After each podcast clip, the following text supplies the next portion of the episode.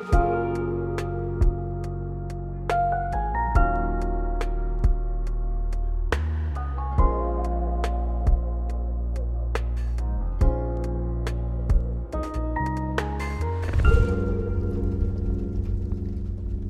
Hey, ¿qué tal amigos? ¿Cómo están? Bienvenidos a un nuevo episodio de Revival Podcast, un proyecto de movimiento Revival. Quiero darte la bienvenida desde donde sea que estés conectándote a este espacio, a esta conversación, a nuestro episodio número 13 de la temporada 2. Y sabes, sin más preámbulos, quiero conectarte inmediatamente con el tema de este episodio. Vamos a hablar eh, en esta vez, en esta ocasión, de la santidad. Creo que es un tema demasiado importante para este tiempo, es muy pertinente. Y además de esto, poder abordar la santidad desde la perspectiva de Dios y desde un punto bíblico y tal vez no como se nos ha enseñado muchísimas veces. Y quiero dar la introducción con este pasaje de la Biblia que está en Primera de Pedro 1 del 15 al 16 y dice, pero ahora sean santos en todo lo que hagan, tal como Dios quien los eligió es santo, pues las escrituras dicen, sean santos porque yo soy santo. Y esta última frase, sean santos porque yo soy santo, es una frase que la vemos en el Antiguo Testamento. Allí en Pentateuco vemos cómo Dios le reitera al pueblo, de Israel, sean santos porque yo soy santo.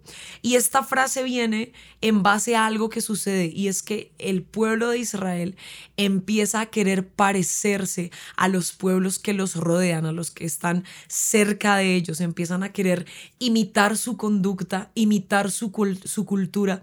Y en ese contexto de vida y en esto pasando, Dios les dice, sean santos porque yo soy santo. Y si te das cuenta, en Primera de Pedro, Dios vuelve a darle este mensaje a las personas y les recuerda este texto que hace mucho tiempo había sido dicho y que creo que hoy esta frase sigue resonando en nuestro corazón y es sean santos porque yo soy santo.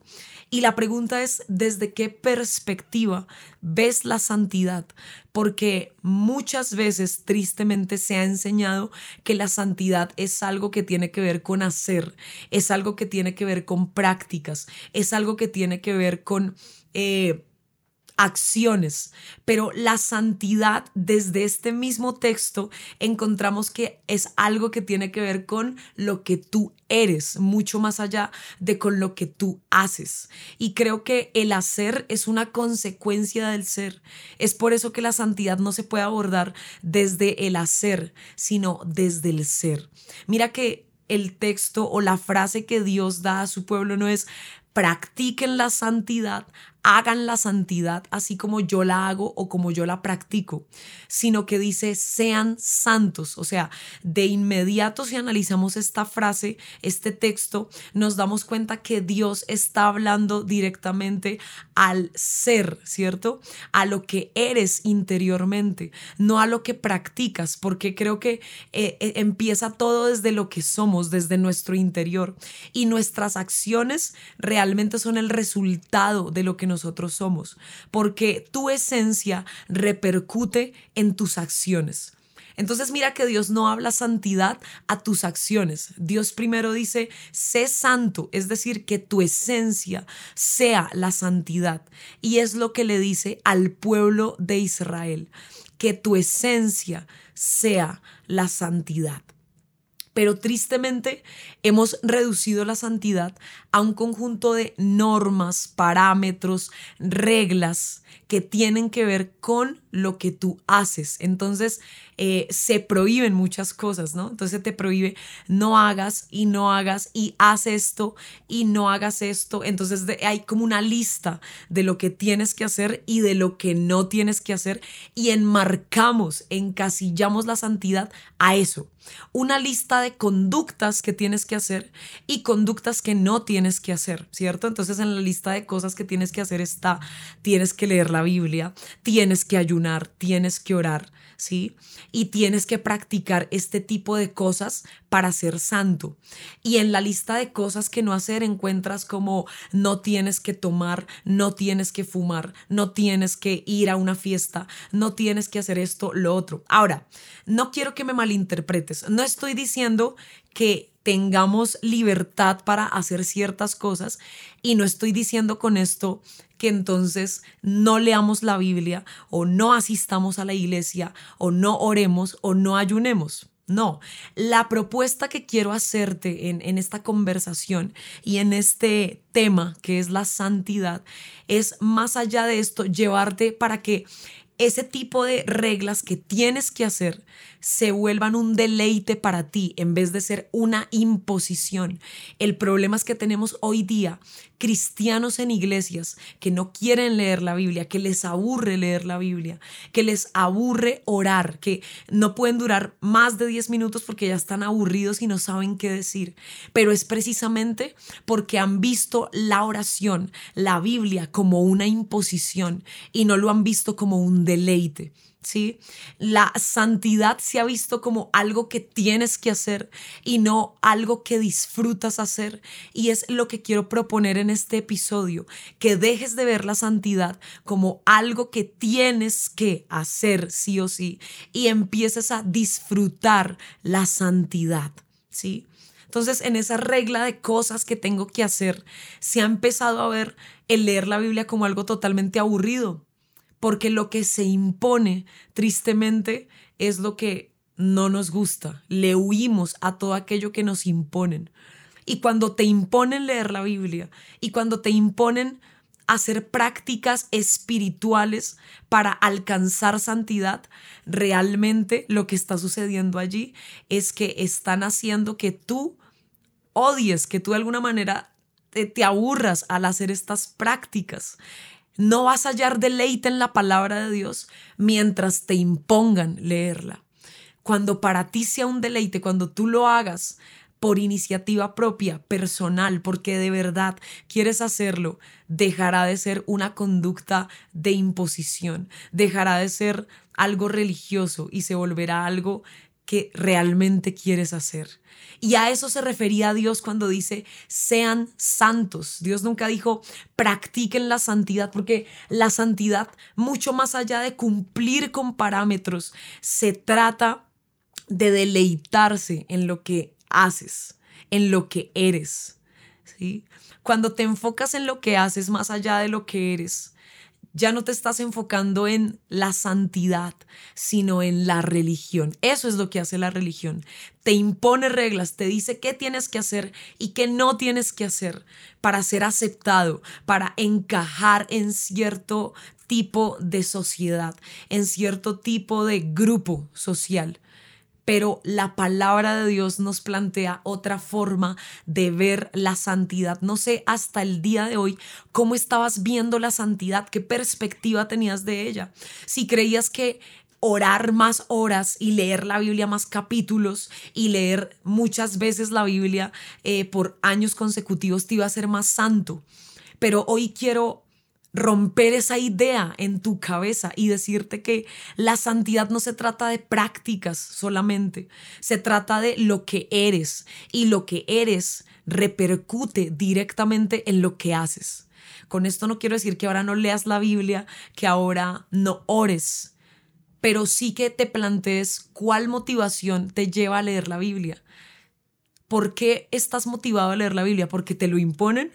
Por competencia, porque tengo que leer la Biblia en un año, o porque de verdad te deleitas en su palabra, porque de verdad te apasiona leer, estudiar la Biblia. Y esto lo pongo como ejemplo porque hay otra serie de disciplinas espirituales, como el orar, como el congregarte, como el adorar, pero que no sea por imposición.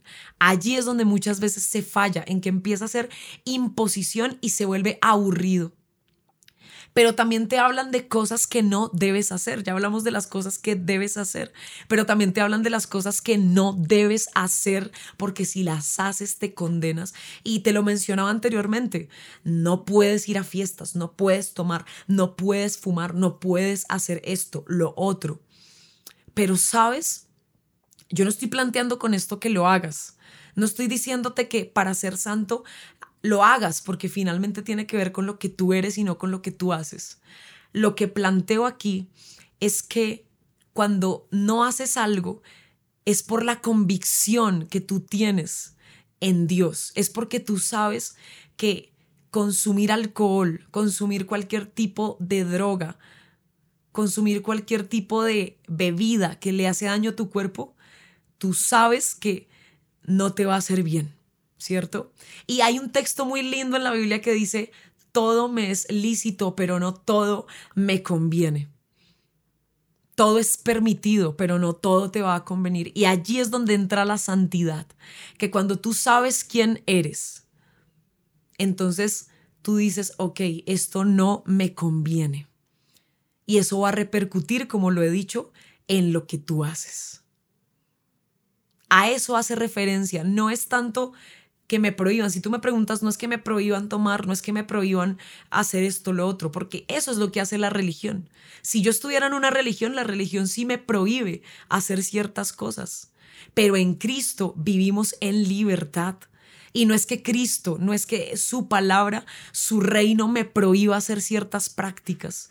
Lo que pasa es que mis convicciones, lo que yo soy, está tan arraigado a Él que yo sé que hacer eso no me conviene, entonces no lo hago, pero no lo hago por imposición, no lo hago es por convicción, porque sé quién soy, porque sé que eso puede alterar lo que yo soy, mi esencia, porque sé que eso puede dañar lo que yo he construido en Cristo. Y por eso no lo hago, más no como una imposición, ¿verdad? Allí cambia todo el sentido de las cosas. Ahora, déjame explicarte algo.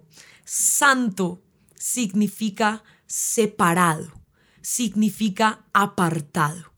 Y sabes, cuando Dios dice, sean santos, lo que está diciendo es, entiendan que ustedes son apartados y al ser apartados, al ser separados para mí, no pueden comportarse como lo hacen otras personas. En este caso, cuando le habla al pueblo de Israel, está diciendo, no puedes ser como otro pueblo, Israel, no puedes pretender tener su cultura, su identidad, su conducta, porque tú fuiste apartado para mí. Cuando tú tienes esa perspectiva y tienes ese entendimiento de que santo significa apartado o separado para un propósito, entiendes que necesitas invertir en tu esencia, necesitas invertir en lo que tú eres para que esa esencia repercuta en tus acciones, en lo que tú haces. Y la pregunta sería, ¿qué estás invirtiendo en tu esencia? ¿Qué estás viendo? ¿Qué estás escuchando? ¿Qué estás hablando? Eso aporta a tu santidad, eso te identifica como alguien santo, como alguien separado. Tiene mucho que ver las conversaciones que tengas, las personas de las que te rodees, el contenido que ves en redes sociales, todo eso alimenta tu esencia y eso va a repercutir en lo que haces. ¿De qué te estás alimentando? ¿Qué estás haciendo? Porque santidad significa ser separado, ser apartado para un propósito especial. Y por eso quiero proponerte con este episodio no que pienses que la santidad está encasillada en una lista de cosas que tienes que hacer y que no tienes que hacer, sino que pienses en que la santidad es estar apartado para un propósito y que en base a eso, a estar apartado, yo empiezo a identificar qué me conviene y qué no me conviene, qué le conviene a lo que yo soy y qué no le conviene.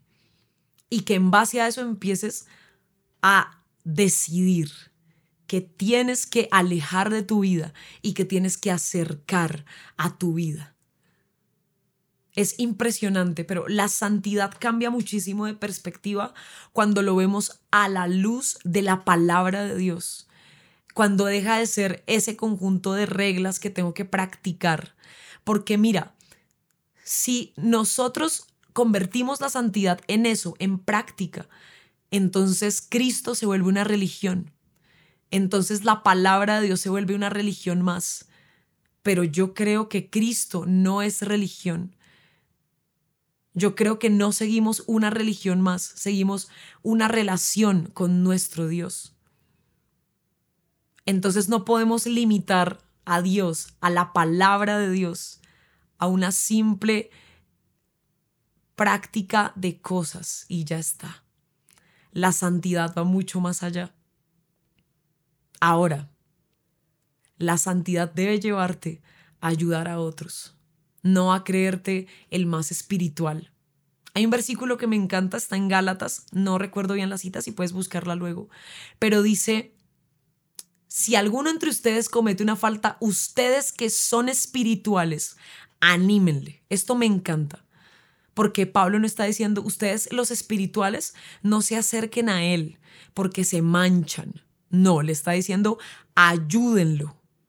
¿Sabes? El problema está cuando tu santidad te hace creer superior a los demás.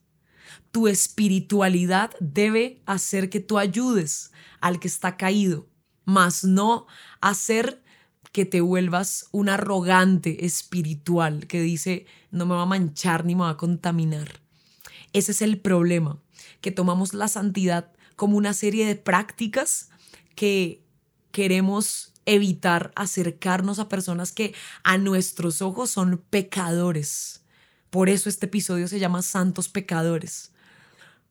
Porque no queremos comprometer, entre comillas, nuestra santidad con aquellos que consideramos no están a nuestro nivel. ¿Y sabes por qué hacemos eso? Porque medimos la santidad en acciones entonces, como tú haces esta serie de cosas, eres santo. Pero como tu hermano, tu familia, esa persona que está cerca de ti, hace cosas que moralmente no estaban bien, entonces para ti es un pecador.